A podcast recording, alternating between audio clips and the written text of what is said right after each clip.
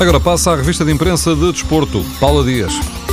São seis páginas de uma entrevista que o Record anuncia como exclusiva. O presidente do Sporting reforça a importância do título esta época e entre as frases que estão na capa do jornal, a certeza de que em janeiro não sai ninguém essencial. Outra garantia, Bruno Carvalho e Jorge Jesus não gostam de perder nem ao Berlinde. Para o Sporting, o jornal O Jogo indica que Henrique é alvo do Leão e quem é ele? É um central brasileiro do Nápoles que pode chegar por empréstimo. Na bola, destaque para o encontro em Braga. Rui Vitória tira carga dramática ao jogo que Paulo Fonseca encara com a ambição de vencer.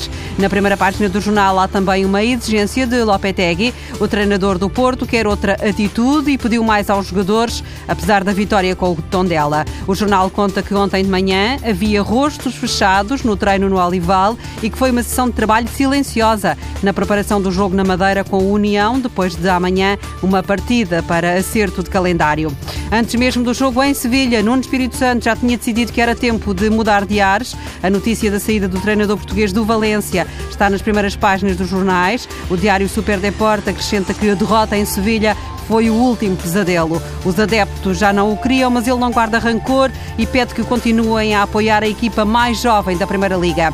É uma baixa para o Atlético de Madrid e uma preocupação para Fernando Santos. Tiago foi operado depois de ter fraturado a tíbia direita. A mulher dele diz ao jornal A Bola que a operação correu bem. Os médicos falam num período de 3 a 4 meses de paragem e o maior desejo de Tiago, diz ainda a mulher, é estar em França com a seleção, mas não vai prejudicar-se para que os prazos sejam mais curtos.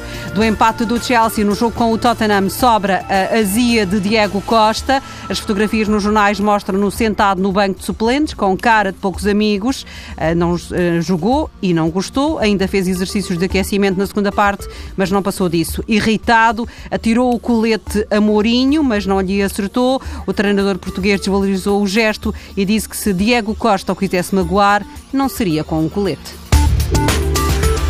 A revista de imprensa do desporto com Paula Dias.